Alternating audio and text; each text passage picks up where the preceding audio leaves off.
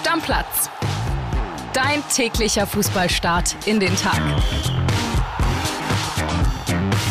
Einen wunderschönen guten Tag, liebe Stammis. Was geht ab bei euch? André und ich, wir haben gestern Abend wieder Fußball geguckt und wir hatten einen guten Abend, oder André? Absolut, auch wenn es nicht so richtig spannend war, muss man ehrlicherweise sagen, denn leider hat sich die Form bestätigt. Also City momentan wie mit dem Mähdrescher unterwegs, räumt alles weg und Arsenal nicht so richtig in Form. Wir reden natürlich über das Spitzenduell, das Insel-Endspiel zwischen City und Arsenal beide ja irgendwie gleich auf. Klar, Arsenal bleibt jetzt trotz 1 zu 4 Pleite bei City weiter Tabellenführer, ja. weil sie zwei Spiele mehr haben als City auf dem Konto. City jetzt zwei Punkte nur noch dahinter. Ja, und ich habe mir auch das Restprogramm angeguckt. City wird wahrscheinlich mit diesem Erfolg die englische Meisterschaft holen. Und Arsenal hat das nicht gestern Abend, diese Meisterschaft verspielt, meiner Meinung nach, sondern in den drei Spielen davor, die sie nur unentschieden gespielt haben. Man muss trotzdem sagen, dass man gestern Abend gesehen hat, dass Manchester City auch zu Recht Meister wird. Also zwar ganz klar. Die haben die an die Wand gespielt. Ja, also das, wirklich das chancenlos. War, ja, es war eine absolute Machtdemonstration und wir können das gerne mal durchgehen. Eine interessante Statistik vorweg wir hätten auch schon vorher sagen können, dass City das Ding so oder so gewinnt, weil 23 Spiele in Folge an einem Mittwoch mhm. hat City gewonnen. Seit 2018 keine einzige Niederlage, kein einziges Unentschieden mehr an einem Mittwoch in der Premier League. Also das ist wirklich eine ganz verrückte Bilanz und wir haben ja gestern so ein bisschen überlegt, schon der Kolibri und ich, ne? Wer ist denn da der entscheidende Mann? Kolibri hat sich festgelegt, Haaland ist ein Mensch, der macht ein Tor, hat er auch gemacht, am Ende das 4-1, dann nachher mit offenem Haar, das ist so geweht, sah ein bisschen aus wie eine Prinzessin, eine sehr, sehr große, stämmige Prinzessin. Ja, die prima Ballerina mit dem offenen Haar, irgendwie ja. 90. Minute hat er dann sein Haargummi verloren genau. und spielte dann mit seiner offenen Mähne der norwegische Wikinger und hat dann doch noch sein Tor gemacht. Also wenn wir jetzt über Spieler reden, wer jetzt da wichtiger ist, ich will mich gar nicht entscheiden bei City, ob jetzt für De Bruyne oder für Haaland. Ich sag mal so, name a better duo in Europa momentan. Ich habe es nochmal nachgeforscht mit den Torbeteiligungen. Gestern sind sie bei 63 Torbeteiligungen von knapp über 80 City-Treffern. Also ist eine Torbeteiligung von Haaland, sowohl Tore als auch Vorlagen und De Bruyne von über 70 Prozent. Also die sind momentan wirklich so krass in Form. Und ich würde gerne mal mit dir eine Sache analysieren. Wir haben ja das Spiel zusammen geguckt und dann ging es los. City ja relativ früh in Führung gegangen durch De Bruyne einfach nur ein langer Humpen nach vorne von, ich weiß gar nicht mehr, welchem Innenverteidiger es war. Ich glaube Stones, lang nach vorne. Haaland nimmt den Ball so geil aus der Luft, dreht sich einmal auf, schickt De Bruyne, der macht eine Körpertäuschung, flacher Schuss ins Eck. Da kann man drüber diskutieren in der siebten Minute, ob Ramsdale den halten muss. Aber das ist einfach so bezeichnend für das City-Spiel. Und bis zur 15. Minute, Andrea, hat City irgendwie nur knapp 30% Ballbesitz und auf einmal, sie sind in Führung und mit der Führung im Rücken drehen sie auf einmal ab der 20. Minute auf und haben dann selbst 70% Ballbesitz. Also die Statik des Spiels total verändert. Wobei man schon sagen muss, also auch als äh, Arsenal viel Ballhalte hat, also haben die nichts damit Gar angefangen. Kein Problem. Ne? Also City hat das schon richtig stark gemacht. Und ich habe dem Kevin De Bruyne gestern schon fast so ein bisschen die Saison weggeredet, ne? als ich gesagt habe, ja, also wenn ein City-Spieler das Ding gewinnt am Ende, den Ballon d'Or, dann ist das Haaland. Also das war schon überragend gut. Wenn du auch guckst, dieser Abschluss zum 1 zu 0, du hast gesagt, ja, vielleicht kann der Torwart den halten, kann sein, aber du hast ja diese Flugkurve des Balls, das, auch, auch, wenn er flach war gesehen, da sieht er erstmal aus, als wenn er neben das Tor geht. Das war also wirklich unglaublich. Überragendes Spiel gemacht, Haaland überragendes Spiel gehabt, äh, gemacht und du hast gesagt, schwer zu stoppen, besseres Duo gibt momentan nicht. Bin ich bei dir komplett. Da kann sich Real Madrid warm anziehen. Ja, und dann nochmal Plädoyer für den Mittelstürmer, haben wir gestern wieder gesehen, ne? Definitiv. Also wenn man das sieht, wie der Haaland die Bälle festmacht, wie der Haaland sich reinhaut. Du hast es ja selbst bei dem Gegentor gesehen, wie er versucht hat, das Ding zu blocken. Ich meine, ich glaube, der ist so ein bisschen mitschuld, dass er Ederson den Ball nicht gesehen hat, weil der ist halt 1,90 Meter groß und 1,90 Meter breit. Also, ja, brutale Wucht, brutale Wucht. Ist halt einfach viel Mensch. Ist eine Menge Mensch und eine Menge Qualität. Dann machen wir auf den gestrigen Fußballabend den Deckel drauf. Ja, Kili, ich würde sagen, dann denken wir uns jetzt einen Flieger, in den wir beide einsteigen und wir kommen von der Insel zurück nach Deutschland. Mit dem Reisepass, nicht zu vergessen, weil Brexit, ne? Wir ja, ja, können nicht mehr hin und her fliegen ohne Reisepass zwischen Deutschland und wir England. Wir gehen davon aus, wir haben den spontan dabei. Okay. und dann würde ich sagen, machen wir halt Airport München, ne? Denn da ist momentan eine Menge los. Uli Hoeneß hat sich gezeigt. Der Uli Hoeneß tatsächlich auf dem Trainingsplatz. Heiko Niederer war dabei und wir hören mal, was er zu sagen hat. Moin aus München. Ja, es ist mal wieder eine Menge los bei den Bayern. Beim FC Bayern Hönes hätte ich jetzt fast gesagt. Denn ja, am gestrigen Mittwoch gab es tatsächlich eine spannende Beobachtung beim Bayern-Training beziehungsweise vorm Bayern-Training. Da stand nämlich plötzlich Uli Hoeneß mitten auf dem Trainingsgelände an der Sebener Straße zwischen den Plätzen, auf den Trainingsplätzen, wo Thomas Tuchel gerade das Training vorbereitete, paar Sachen aufstellte mit seinen Co-Trainern. Ja, und da kam Uli Hoeneß auf den Platz und dann plauderten die beiden ungefähr 15 Minuten lang, gestikulierten dabei wild hin und her. Uli Hoeneß ballte ein paar Mal die Faust, also das sah sehr vehement aus, was er da äh, dem Thomas Tuchel erzählte. Ja, ging sicherlich zum einen um die Krise, die er sich mal erklären lassen wollte vom Trainer, aber vielleicht auch ein bisschen um die Zukunft des FC Bayern, denn da gibt es ja momentan jede Menge Gerüchte, dass es gerade bei den Bossen äh, so aussieht, dass da möglicherweise sich bald etwas tun könnte, wenn die Saison wirklich jetzt noch total in die Hose geht. Könnte es durchaus sein, dass Oliver Kahn irgendwann nicht mehr der Vorstandsboss bei den Bayern ist. Und gerade deswegen ist natürlich auch dieser Auftritt von Uli Hoeneß durchaus pikant. Es zeigt nämlich jetzt, dass absolut äh, Uli Hoeneß jetzt wieder in die erste Reihe drängt, seinen Club, seinen FC Bayern nach vorne bringen will und jetzt neu ordnen will. Ja, und das könnte durchaus für Oliver Kahn gefährlich gefährlich sein, wenn Uli Hoeneß der Meinung ist, das läuft alles nicht so, wie er sich das vorstellt. Und auch Sportvorstand Hassan Salihamidzic ist ja durchaus in der Kritik momentan, nicht nur bei den Fans, auch intern steigt da durchaus die Kritik. Also von daher, es tut sich einiges bei den Bayern. Ein spannender Auftritt von Uli Hoeneß. Also es bleibt sehr, sehr spannend, wie es bei den Bayern weitergeht. Also, das war's erstmal aus München. Ciao, ciao. Sei mal ganz ehrlich jetzt, ne? Uli Hoeneß weiß genau, was er tut. Und er weiß auch, was solche Bilder für eine Auswirkung auf die Öffentlichkeit haben. Das weiß der. Zu 100 Prozent. Also davon bin ich felsenfest überzeugt. Der marschiert da eine Dreiviertelstunde vor Trainingsbeginn auf den Trainingsplatz. Ja. Schüttelt Thomas Tuchel die Hand, gestikuliert wild vor ihm hin und her, bald auch einmal die Faust, kann man ja im Foto sehen. Äh, wer es noch nicht gesehen hat, entweder heute Bildzeitung kaufen oder mal im Internet gucken bei uns bei Bild.de, da seht ihr alle Fotos.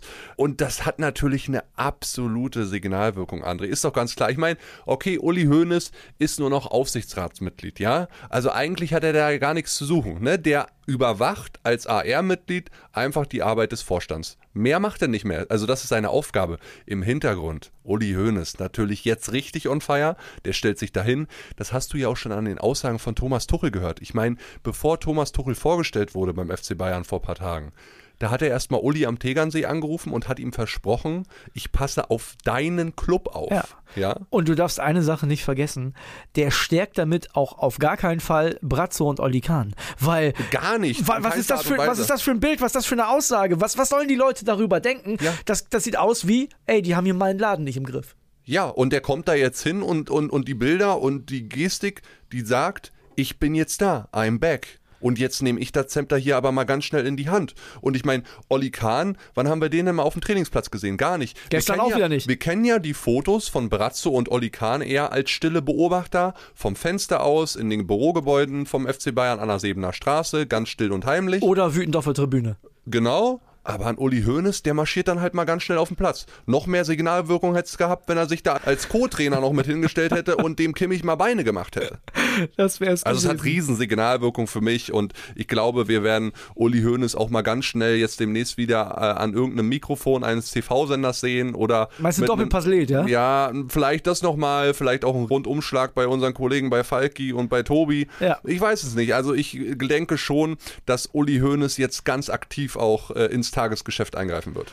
Und passend zu diesen Bildern von Uli Hoeneß ploppten dann gestern auf einmal Gerüchte bei uns auf. Genau, also es geht um Axel Hellmann, ist ja der Vorstandssprecher bei Eintracht Frankfurt momentan.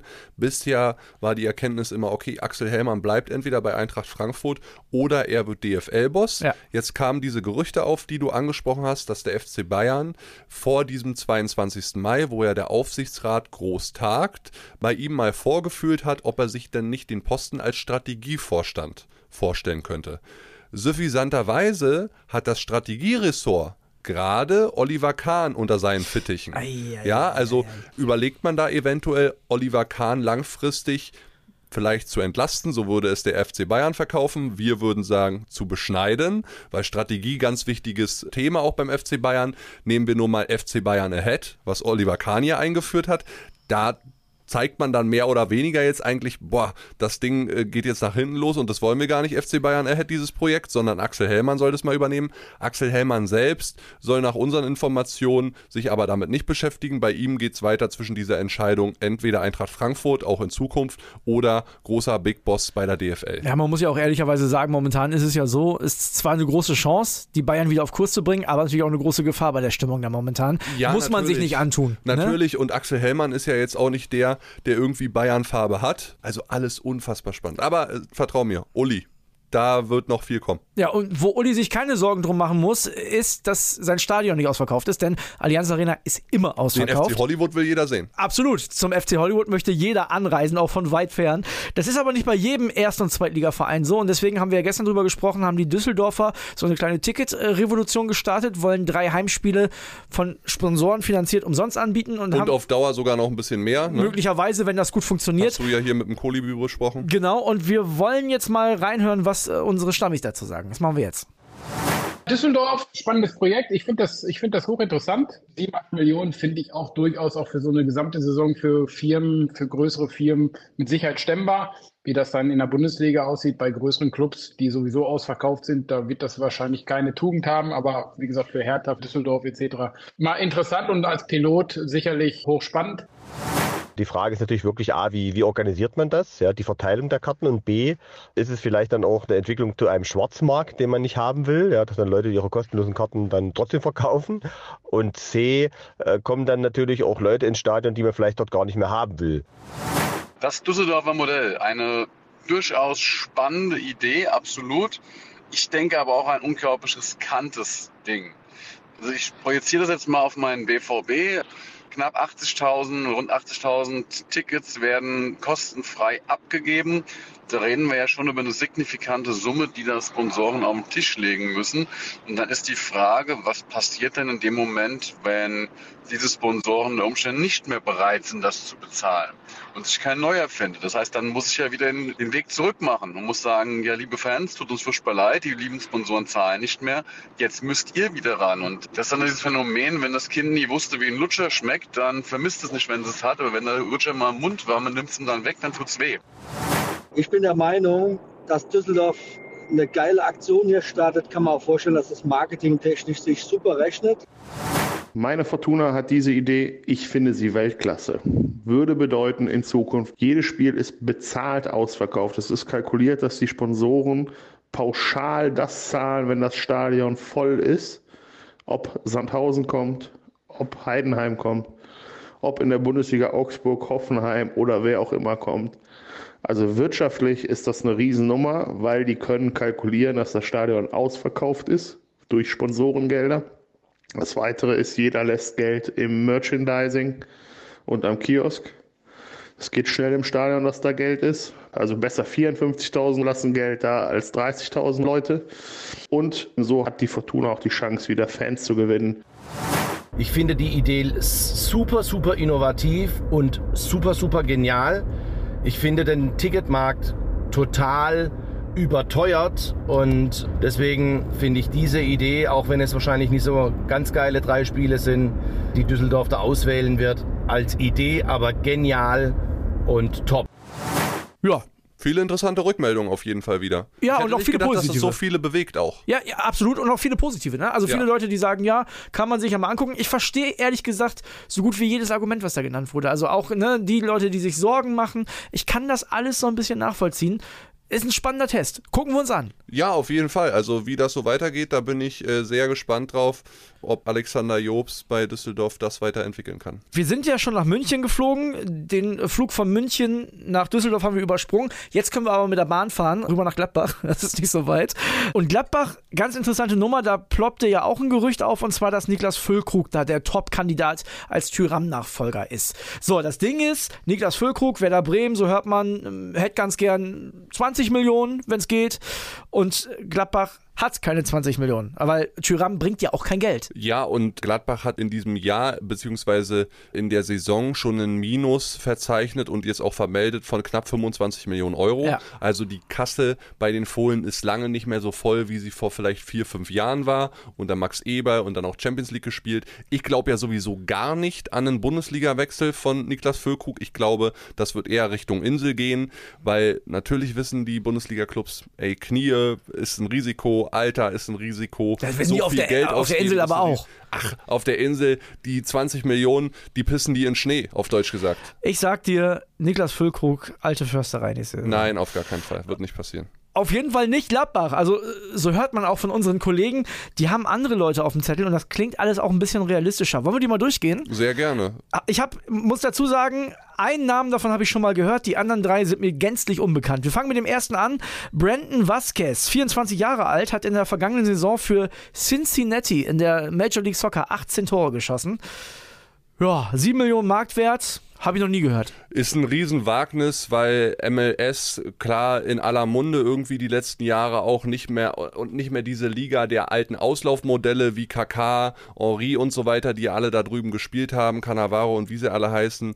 Die Liga hat sich schon entwickelt, aber ist natürlich mit dem Niveau in Deutschland nicht gleichzusetzen, wäre ein Risikotransfer, würde ich meinen. Der nächste wahrscheinlich auch, aber da sind die Erfahrungen zumindest ein bisschen besser. Der nächste Name ist Jean-Philippe Crasso, 25 Jahre alt, 16 Tore gemacht für Saint-Etienne in der zweiten französischen Liga. Und mit dieser Liga haben die Gladbacher schon tatsächlich so ein paar gute Erfahrungen gemacht. Manu Kone und auch Ngumu kommen beide aus der Liga und das hat ja gut funktioniert tatsächlich. Ja, und Saint-Etienne ist auch bekannt für eine gute Nachwuchsarbeit äh, und generell eine gute Entwicklung von jungen Spielern könnte ich mir vorstellen, mit seinen 16 Toren, die er da jetzt gemacht hat und den Vorerfahrungen von Gladbach, dass das eher einer ist, mit dem sie sich intensiver beschäftigen. Nun ist der aber auch nicht wie Kone oder Ngumu 21, 22, sondern ist auch schon 25 und spielt noch in der zweiten französischen Liga. Dementsprechend auch der Marktwert 4 Millionen Euro. Ja. Ist, wäre halt machbar, sagen wir ja, mal so. Wäre absolut machbar, ja. Jetzt kommen wir zu dem Mann, den man schon mal gehört haben könnte. Äh, zumindest dann, wenn man erstens sich im westdeutschen Fußball auskennt und zweitens so ein bisschen Conference League guckt. Ich rede von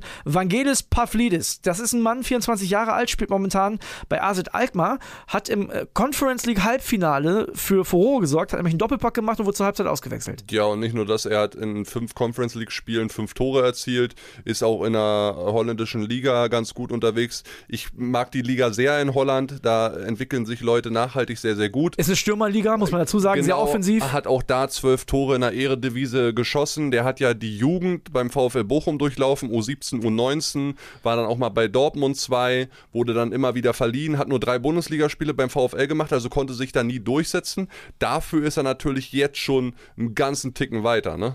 Absolut. Und das kommt auch noch dazu, den haben die Gladbacher schon länger auf dem Zettel. Also den äh, gucken die sich schon ein bisschen an. Vielleicht gucken sie sich den auch schon ein bisschen zu lange an. Der kostet nämlich auch schon 12 Millionen. Genau, also hat sagen, ist der teuerste Millionen. von den genau. vier Kandidaten, die wir hier gerade besprechen, ja. Also könnte sein, wie gesagt, Conference League Halbfinale, da geht es jetzt gegen West Ham, könnte sein, dass der vielleicht sogar auch schon Füllkrugmäßig eine Nummer zu groß ja, ist. Ja, und dann wird er vielleicht noch ein bisschen teurer, weil da guckt auch Europa drauf auf so ein Conference League Halbfinale und möglicherweise auch ein Finale. Dann sehen noch ein paar mehr Scouts und Vereinsbosse den und sagen dann, du, für den legen wir mal 15, 20 Millionen hin und dann sind wir ja schon in dieser Füllkrug-Dimension, die sich Gladbach halt nicht leisten kann. Richtig.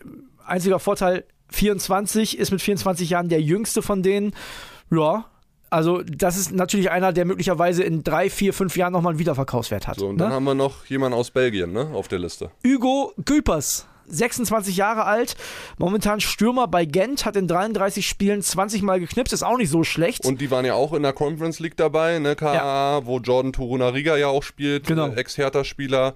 Also der hat auch ordentlich geknipst, äh, Marktwert von 8 Millionen Euro. Ja, das bewegt sich alles so im Rahmen, was Gladbach wahrscheinlich für einen Stürmer diesen Sommer ausgeben wird, zwischen 8 und vielleicht 12,5 Millionen. Ich glaube, das ist so das Maximum, was sie raushauen wollen. Ja, und dann können wir, glaube ich, aber auch sagen, dass wir den Gladbach-Fans, und das haben wir ja schon befürchtet, auch in den letzten Wochen Stammplatz, den Zahn der großen Namen auf jeden Fall ziehen können. Das wird sowas ja. werden. Ja, naja, wenn du in so einem Geschäftsjahr 25 Millionen Miese machst und noch immer so ein bisschen den Geldern aus Corona-Zeiten hinterherläufst, dann ist es doch ganz normal. Und du hast dich halt nicht wie Eintracht Frankfurt zuletzt mal für ein europäisches Geschäft qualifiziert oder bist da weit gekommen. Deswegen hat Frankfurt da zumindest noch den Vorteil, auch wenn ihnen viele Abgänge drohen. Aber ich bleibe dabei, sowohl Gladbach und Gladbach in der Situation aus meiner Sicht noch ein bisschen schlechter als Eintracht Frankfurt, aber auch die, es werden werden beide Vereine in der kommenden Saison meiner Meinung nach Probleme bekommen. Kann ich mir auch gut vorstellen. Äh, ja. Kili, ich würde sagen, für heute Deckel drauf und wir schnacken morgen dann über den Bundesligaspieltag. Ich freue mich schon. So machen wir es. Ich freue mich auch. Bis dann. Ciao, ciao. ciao, ciao. Stammplatz. Dein täglicher Fußballstart in den Tag.